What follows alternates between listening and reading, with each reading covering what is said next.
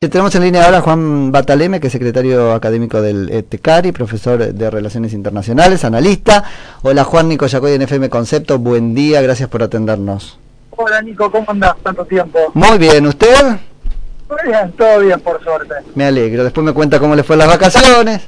No, todavía no, no me tomé vacaciones. Ah, ¿Cómo estás? Mira, no, acá, acá arrancando, recién vuelto de las vacaciones, así que... lo vi, lo vi en su Instagram. Así me gusta, así me gusta. Señor Juan Bataleme, ¿qué me cuenta de este viaje del presidente por China? A ver, hay, hay todas grandes cuestiones. Vos tenés, la Argentina necesita, sí o sí, fuente de financiamiento para poder estabilizar su economía y salir de este, de este pozo depresivo que nosotros tenemos en, en materia de nuestra economía. Eh, ¿Qué fue hacer a China? A tratar de cerrar negocios, básicamente a pedir plata y a ver cuál es el, el parante que tanto Rusia como China le van a brindar en la negociación con el FMI. Esta es la condición objetiva del, del, viaje. ¿Qué va a lograr de eso? Y realmente no veo a los rusos y a los chinos peleándose por la República Argentina o asumiendo una defensa mucho más grande de la República Argentina de la que ya hacen, básicamente porque China es un país capitalista y le gusta que le paguen las deudas, claro. es un país capitalista y le gusta que le paguen las deudas, y Argentina es marginal para todos, geográficamente marginal para todos. A eso se agrega declaraciones que vos podés entender en el contexto de la persona y en el contexto pero que en realidad en términos de política exterior, el presidente es el jefe de la política exterior de un país. Así que los mensajes que se mandan, que circunstancialmente pueden ser más importantes o no, eso lo podemos discutir después, es más, más, teórico. Si vos querés, el mensaje yo te acabo de pedir, yo le acabo de pedir ayuda a los Estados Unidos y lo que termino respondiéndole a, al, al mundo en el caso de Rusia en particular, es voy y hablo mal de aquel otro con el cual yo le estoy pidiendo le estoy pidiendo este ahora esto esto es algo este a ver del orden de de propiamente la política exterior de la Argentina, que estuvo razonado, pergeñado en, los este, pasillos de Cancillería, o es algo del orden de lo que hablamos tantas veces acá, que es la psicología del líder. Él es así, a cada audiencia le dice lo que cree que quiere escuchar, o son las dos cosas, ¿qué pasa ahí? Nosotros estamos asumiendo que es la psicología del líder. A esta altura, lo más honesto que yo le puedo decir a la audiencia, le podemos decir a la audiencia que no tenemos la menor idea de qué pasa. Claro. claro por, por el espíritu y por la cabeza del, presidente. Ahora, la Cancillería, yo no puedo objetar porque es profesional, porque es un ámbito eh, en el cual hay memoria histórica, memoria institucional, burocrática histórica. Lo que vos no podés cuestionarle a la Cancillería, lo que no se le puede cuestionar a la Cancillería, es, alguien le debe haber dicho después si se escucha o no se escucha a, los, a, a la burocracia es una, una cosa completamente distinta, ¿no? O sea, ahí es donde entramos todos en duda. La Cancillería nuestra es lo suficientemente profesional como para saber, como para darnos cuenta que eh, lo deben haber dicho. Si después lo consideró o no lo consideró, es una cosa. Ahora, si no, no le dijeron, vamos a suponer el caso de que no le dijeron, no le informaron, no le dijeron, andé y decía esto que va a quedar bien. Y la consecuencia de eso es un es, es un boomerang que se le vuelve en contra, los que sufren obviamente son los burócratas, por eso te digo que el burócrata tiende al, al, status quo, por así decirlo. Claro.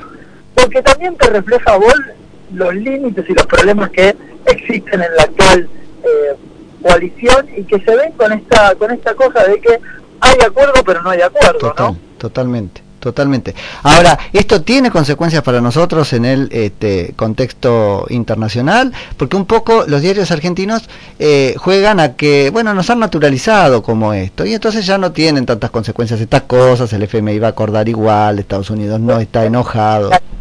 Los términos y condiciones en los cuales vos a pedirle otra cosa a los norteamericanos cambiaron, los términos y condiciones en los cuales vos les pedir las cosas a los chinos y a los rusos cambian, porque, a ver, hoy se lo haces a los norteamericanos, el día de mañana se lo haces a los chinos. Claro. Bueno, Porque ¿Qué es lo que van a hacer? Ponle que venga el día de mañana un presidente pro-norteamericano. Vamos a ponerlo en esos términos. Eh, viene el presidente pro-norteamericano y va a ver los norteamericanos van a decir, sí, ahora salí y insultar a los chinos. Sí. Y en una situación de vulnerabilidad, en una situación también donde el líder demuestra poca, poca prudencia comunicacional, Sí. eh, ¿qué me van a decir? ¿Por qué salís a hablar mal de mí en la en No, vos sabés que me reía porque solo mientras te escuchaba, porque digo, bueno, él fue y le dijo esto, ¿no? Por ejemplo, a, a, a Putin. Bueno, pero él dice, mañana va y se lo dice, a, o sea, ni siquiera queda bien con aquel con quien quiere quedar bien.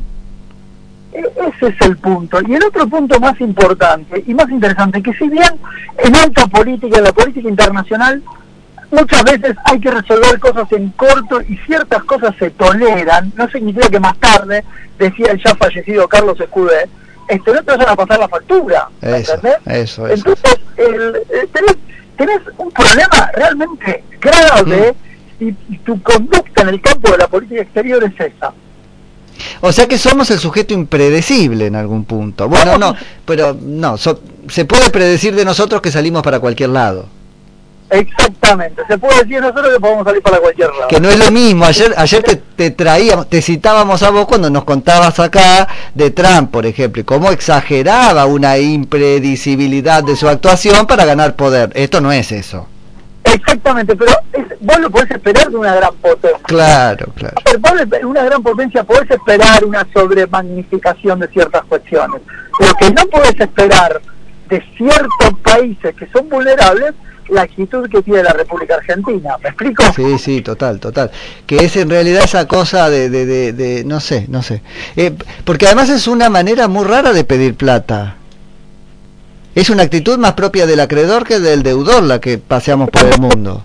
Hay que estar el punto, vos no estás pidiendo plata, vos estás pidiendo por favor que no te cobren. Que es peor todavía. Claro, ¿me entendés? Es, che, no tengo idea cómo voy a hacer para pagarte, no me, no me quiero ajustar. Vos fíjate que el acuerdo, lo dijo ayer Cristalina Georgieva, Sí. ¿no? Cristalina Georgieva dijo, miren, van a tener que hacer ajustes, Sí. van a subir impuestos, los impuestos van a caer sobre... Y guarda con eso. Que Sí. ya no pueden más. Totalmente. Bueno, eso de, eso de Cristalina cambió totalmente mi percepción sobre el... Bueno, siempre, nunca es que lo amamos, ¿no? Pero decimos, bueno, que venga a hacer un reordenamiento. Ya está claro que nos entregaron a los ciudadanos, ¿eh? En realidad entregaron a un sector... A nosotros, claro. Es un sector, el sector que todavía hace lo posible por mantener a Sí, flote sí. una Argentina relativamente cuerda. Vos tenés una Argentina relativamente cuerda donde vos, vos decís, mirá, yo sé que la lucha contra las drogas es difícil, pero este, tenés que darla, y vos tenés una Argentina que dice, si querés drogarte, en ambiguo, drogate, pero sabés el origen de la droga. Bueno, claro, claro. Esos son los modelos de Argentina. El mundo está, no mira eso, ¿no? Estamos poniendo el ejemplo, Sí, sí, el ejemplo sí. de la tristeza. Pero el mundo está viendo que en la Argentina hay lo que se podría llamar un empate imposible. Ahí va, ahí va. Y la oposición está compo- comportándose... La irresponsabilidad de los políticos Ahí es va. Sí. empate imposible porque ¿quién desempata? Sí. Bueno, hasta ahora ha desempatado la violencia de la actual administración, porque la actual administración es violenta. Es violenta, sí. Sí. Es súper interesante lo que decís, porque en el fondo esa, esa voluntad este, e- estatal que se proyecta en el concierto de naciones, no sé qué, es el conjunto de oficialismo y oposición. Exactamente. ¿Y qué está diciéndote la oposición hoy? La oposición está diciendo, mira, yo voy a votar el acuerdo siempre y cuando ustedes lo voten todos, porque si no después quedan, queda el relato, que lamentablemente vivimos en una era de relatos, ¿sí? Sí. Vivimos en una era de relatos. El relato se ha vuelto un elemento importante y eso hay que concedérselo a la administración actual. El que no vote, para de cara al 2023 va a poder presentarse como... Queda salvado. Y, Como- Juan, te tengo que hacer ahí una, una precisión. Vengo charlando con diputados opositores en el aire y la verdad no Sí. está tan claro que sostengan lo que este, vos decís y que sería lo razonable. Aparentemente hay la posibilidad de que Máximo vote en contra y, el y- y la oposición vote a favor de algo que no va a poder cumplir porque entonces el kirchnerismo le estará confesando que no lo va a dejar cumplir en la calle. Bueno, ahí tenés un tema, es verdad, también lo escuché eh, en, en términos de, bueno, nosotros no podemos ser irresponsables, Pero- y eso es verdad, eso el valor que vos tenés hoy en la oposición, que están que saben que lo que se viene después es el abismo. Por eso, ser responsable también es lidiar con eso. pero vos tenés que pero vos tenés que construir una narrativa una narrativa en torno de eso. Claro, claro que sí. en torno de eso, lo más probable es que se presenten, el, el que votó en contra se presente como el héroe de los desposeídos. Tal cual. es que tienen chances de mantener el, mantener una buena performance electoral de cara al 2023. Y en definitiva, vos lo que tenés en la República Argentina ya no es una pelea por los, los próximos 10, 20 años de la República Argentina, que eso sería lo razonable en un país como, en un país pobre, pauperizado con el 50% de la, de la población pobre. Vos tenés una, una, una, pelea en la Argentina por los próximos seis meses y lo que va a ser el 2023, con lo cual triste la suerte de nosotros como ciudadanos. Sí, sí, totalmente. La verdad que lo, lo has puesto este, clarísimo. Una última cosa, este Juan. Ahí estamos de visita en, China, no sabemos cuáles son los contornos este, de, los acuerdos, de los detalles, ¿no? Pero hay como mucha fantasía. Algo a lo que haya que prestar particular atención o sobre lo que en serio tengamos que preocuparnos, lo que se le prometa y, entregue en función de que, no sé, la, base este, militar, la tecnología este, nuclear, ¿qué onda? ¿Qué, no, qué nos tiene que preocupar en serio? Entonces, de los acuerdos, el dato que yo te puedo dar, es de los acuerdos del 2011 de una forma semi-secreta, yo te diría, o, bastante fuera del, hmm. del control de la opinión pública, inclusive del Congreso, hasta donde sé, de el SWAT se eh, negoció un, un espacio territorial en la provincia de Neuquén para poner una instalación dual espacial en una era donde el espacio ha cobrado importancia económica hmm. y militar. Eso es el antecedente que tenemos en el 2011 en un 2011 donde estamos relativamente mejor que en un 2021, o sea, 10 años, a 10 años estamos peor. Hmm. ¿Sí? Entonces, ¿qué puede salir de qué, puede salir de los acuerdos que se firmen con, con la República Popular de China? No lo sé, posiblemente el ingreso al OBOR, pero el ingreso al OBOR no es, no es malo. El problema es que ahora China y los Estados Unidos se han puesto, que están enfrentando directamente, por ejemplo, con lo que es la tecnología del 5G. Sí, ahí tenemos. Sí. Parte de la red de 5G, posiblemente eso se traslade en algún tipo de limitación con... Que ya pasó con qué cosa, con la tecnología de la tele analógica, la otra, ¿no? Siempre está esa discusión. Exactamente, pero antes las peleas eran entre, entre occidentales, por así decirlo. Ahora ah. es entre unidades competidas. Y hoy el presidente va a visitar la sede de Huawei, ¿cómo se pronuncia? De Huawei, exactamente. Huawei depende. Podemos Ahí va, esa de ellos. Bueno, ¿qué puede ser? Este, digamos, no sé, a priori no, no hay nada malo, a priori relacionarse con, una, con un gran poder. No, no lo quiero poner en esos términos maniqueos, no cuidado por invadir Ucrania. Rusia, Ucrania es un juego que nos excede por mucho hmm. y sería bastante imprudente nosotros ponernos como país, ponernos en eso. Y que Rusia esté con Ucrania, pelear con Ucrania, no proviene de que la Argentina tenga una relación económica sana con Rusia. Pero sí puede elegir el momento donde eh, da ciertos gestos. Pero eso es un, es un juego que te excede, si me última los grandes poderes se entienden.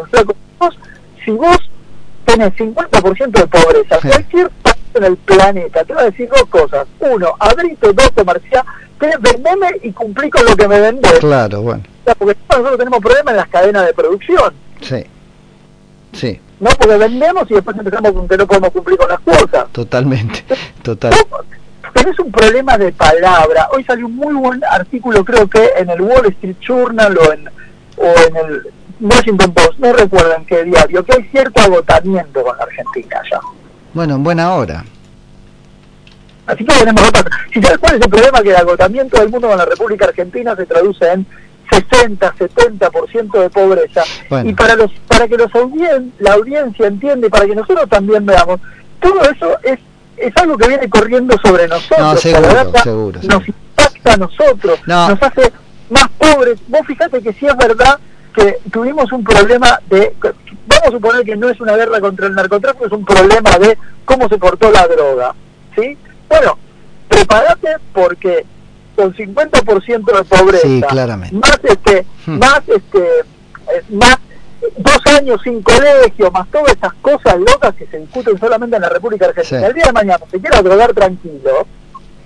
¿Me entendés? No, estás seguro de que el que te cortó la droga supiera hacer la suma para poder cortarte la droga como la Pero gente. totalmente, totalmente, totalmente, hasta ahí estamos, tal cual, tal cual. No, yo lo veo como, te digo, este, en, en buena hora lo del hartazgo, pues yo estoy como desesperado por, por, por algo que haga caer a los políticos argentinos, esos que están empatados en una ecuación sin salida, en el criterio de realidad y le diga que hay ciertas este, cosas que, que no se pueden. Bueno, el hartazgo del mundo puede ser un pedazo del límite, esta política argentina que cree que puede hacer cualquier cosa. No, no lo sabemos. Claro, tal cual. No, no lo sabemos. No lo No sabe. saben Sí. ¿En qué punto? Mira, los líderes, digo, lo de Argentina tampoco es nuevo, no es particular. Los líderes pierden el contacto con la realidad y una vez que pierden el contacto, el contacto con la realidad, Caga. suicidan naciones. Sí, Sin sí, ir sí. más lejos, titular con la Alemania nazi. Sí, sí, Y se destruyó una nación. sí. como la Argentina no está destruida, las cosas funcionan, hay cierta cosa que, bueno, hay, está esta, esta cosa del acostumbramiento del sapo que se Sí. viene viendo a fuego sí. alento.